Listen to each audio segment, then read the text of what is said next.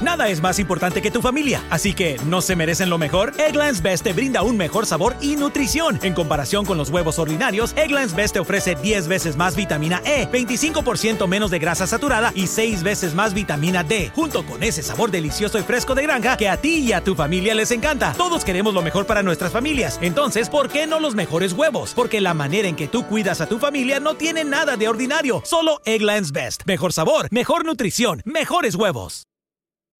Summer happens at Speedway because everything you need for summer happens at Speedway. Like drinks, drinks happen.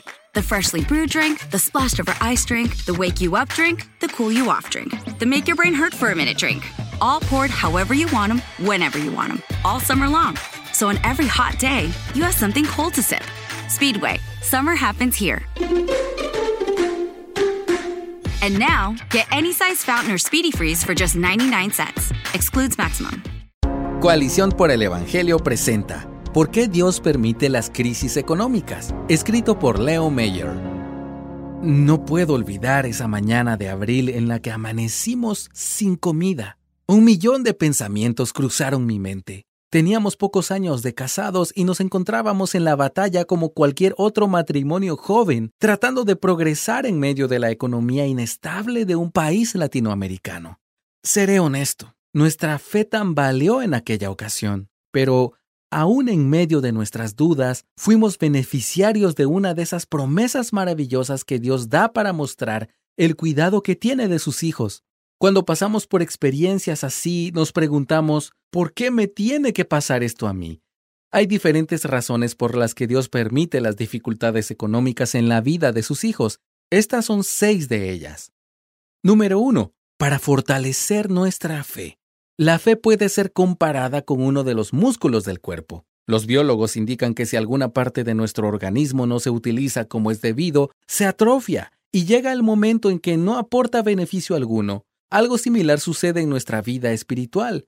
El músculo de la fe necesita ser ejercitado.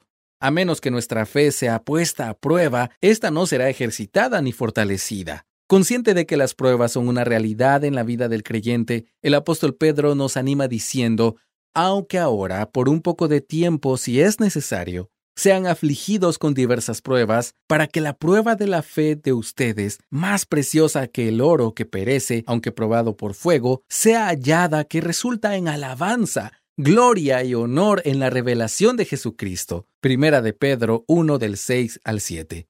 Las limitaciones o la pérdida total de ingresos económicos pueden constituir un escenario orquestado por Dios en la vida de sus elegidos, con el fin de ayudarnos a administrar bien nuestros ingresos y fortalecer nuestra fe. Número 2. Para enseñarnos sabiduría. Tener dominio del área financiera requiere de práctica. Hay lecciones que vamos aprendiendo con la experiencia como cuando tenemos que discernir entre una necesidad y un capricho, distinguir cuánto ofrendar o donar, ajustar los ingresos percibidos para evitar las deudas o dar prioridad a los gastos principales del presupuesto, entre otras decisiones. Cuando nuestros recursos son limitados, se reducen las opciones y en ocasiones solo bajo esa tensión aprendemos verdades financieras. Por tanto, las crisis financieras son un buen escenario para corregir comportamientos, aprender a realizar presupuestos y priorizar la voluntad de Dios en nuestras vidas. Si nos decidimos por el camino de la sabiduría bíblica tendremos un futuro provechoso, evitando diversos pesares producto de malas decisiones. Quizá necesites buscar asesoría, leer un libro o escuchar un podcast acerca de finanzas. En medio de la prueba económica, esto es lo que recomiendo. Da oído a la sabiduría, inclina tu corazón al entendimiento. Proverbios 2.2. Número 3. Para mostrarnos que el dinero no debe gobernarnos. Existe una sensación de alivio y comodidad cuando nos encontramos en etapas de la vida donde nuestras necesidades están cubiertas. Esto es más evidente cuando los ingresos nos permiten tener cierta holgura financiera. Desafortunadamente, esa sensación podría conducirnos hacia la idolatría al dinero, de la comodidad o el placer, dioses populares de este mundo. Aceptar e imitar ese comportamiento nos coloca en un escenario en el que podríamos vivir bajo su yugo, donde el dinero se convierte en el objeto de nuestra devoción y pecamos contra Dios. El Señor permite las crisis económicas para hacernos entender que el dinero no debe ser el rey de nuestros corazones. Cristo lo es.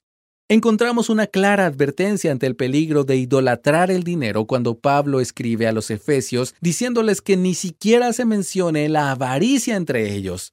Porque con certeza ustedes saben esto, que ningún inmoral, impuro o avaro que es idólatra tiene herencia en el reino de Cristo y de Dios. Efesios 5, 3 y 5.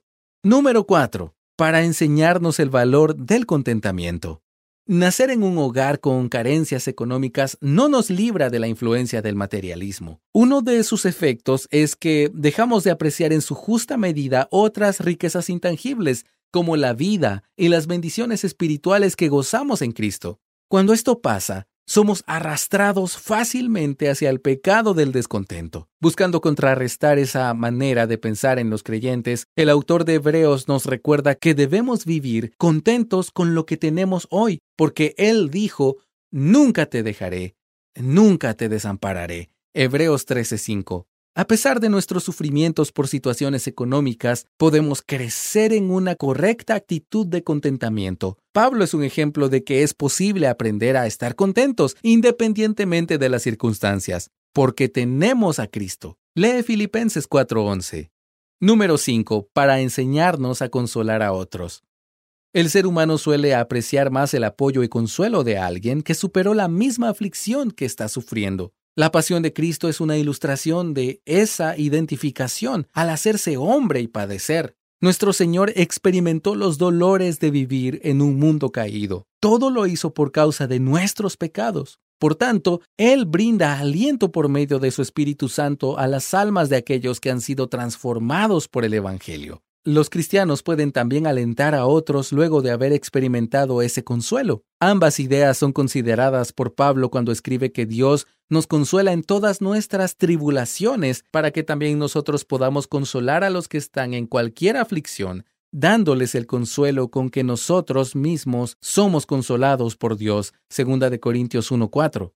Cuando atravesamos periodos de escasez y experimentamos el consuelo de Dios, podemos tener la convicción, el testimonio y la disposición para consolar a quienes experimentan las consecuencias de sus carencias. Número 6. Para la gloria de Cristo y el avance del Evangelio.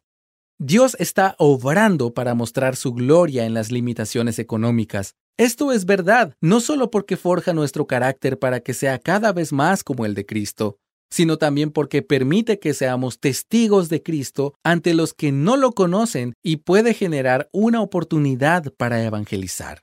Cuando un cristiano reacciona apropiadamente ante esas circunstancias, los inconversos pueden notar que la identidad de un individuo no se encuentra en el vehículo de buena marca que conduzca. Muchos comprobarán que el gozo verdadero no está en la buena ropa y zapatos que luzcan, que la paz no se halla en una vivienda suntuosa, que el secreto de la seguridad no son las prominentes posiciones de trabajo o una alta preparación académica.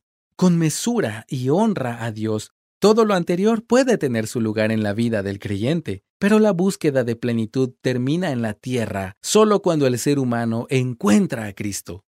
Los cristianos son luz para el mundo porque demuestran que su ciudadanía está en los cielos, como dice Filipenses 3:20. Su expectativa final no se encuentra en la tierra, Ciertamente nuestro Padre expone a sus hijos a distintas aflicciones, incluyendo las crisis económicas.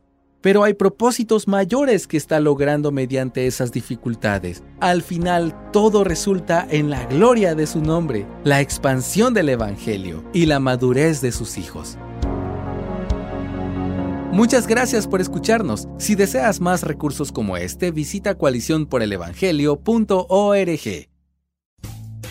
Rumkey is hiring CDL drivers age 19 and up, and drivers are paid based on experience. Rumkey CDL drivers earn 1,000 to $1,300 per week, and more than $10,000 in bonuses possible in their first year. Rumkey drivers are home daily, work in a recession resistant industry, receive great benefits and performance incentives. Start a lucrative career and apply now at rumkeycareers.com. Equal opportunity employer restrictions apply. How did we become Central Ohio's most trusted team of orthopedic experts?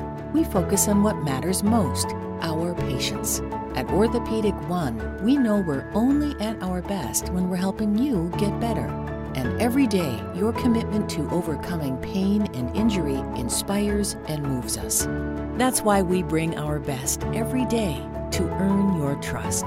Find a physician near you at orthopedic1.com.